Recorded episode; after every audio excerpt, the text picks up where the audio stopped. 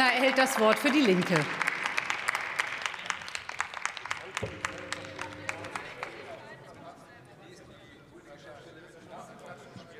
Sehr geehrte Frau Präsidentin, sehr geehrte Kolleginnen und Kollegen der Demokratischen Fraktion und natürlich auch sehr geehrte Damen und Herren, die uns hier zuschauen oder vielleicht sogar an den Fernsehern oder im Rundfunk mithören.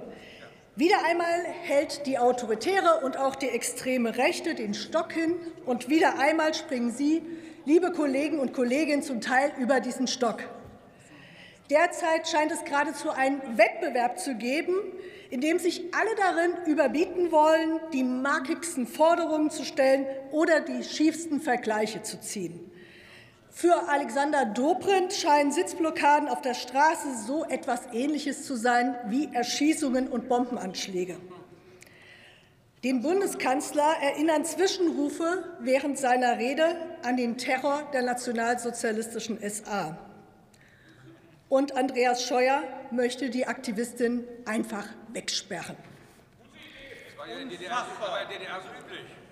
Meine Damen und Herren, wenn ich so etwas höre und lese, frage ich mich manchmal, schauen Sie selbst auf sich, hören Sie sich selbst manchmal zu?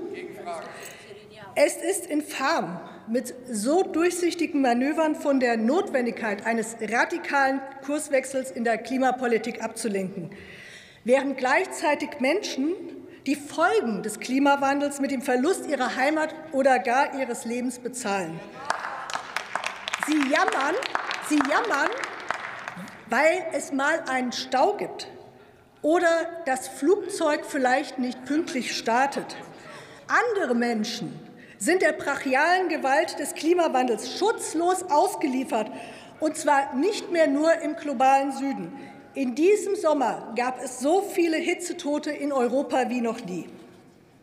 Ich habe da keine Empörung vernommen, keine Vergleiche mit Terrorismus gehört und vor allem keine Vorschläge, wie wir sofort und wirksam etwas ändern können.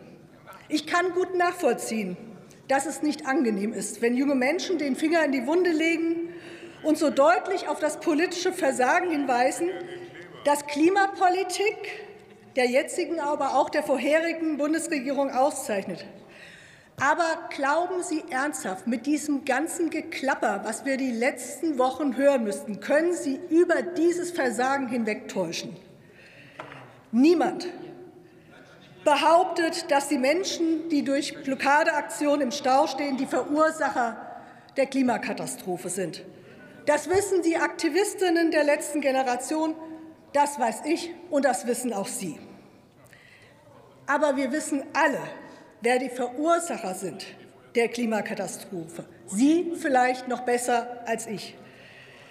Denn bei Ihren Parteitagen, liebe Kolleginnen und Kollegen von CDU, FDP, SPD und leider auch Grünen, stehen die Logos der verantwortlichen Konzerne auf den Sponsorenaufstellern am Eingang.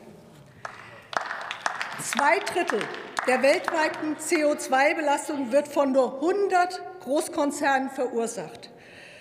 In Deutschland verursachen die reichsten 10 Prozent viermal so viel CO2-Ausstoß wie die ärmsten 50 Prozent.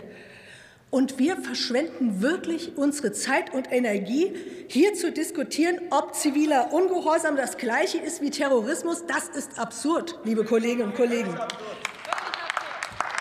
Statt sie zu verleumden oder uns von ihnen zu distanzieren, sollten wir uns damit auseinandersetzen, was die Aktivistinnen der Klimabewegung zu sagen haben. Sie sagen uns drei Dinge. Wir haben die Verursacher der Klimakrise zur Kasse zu bitten.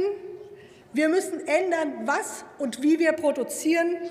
Denn diese Welt ist nicht alternativlos, und ihr Ende ist es auch nicht. Vielen Dank.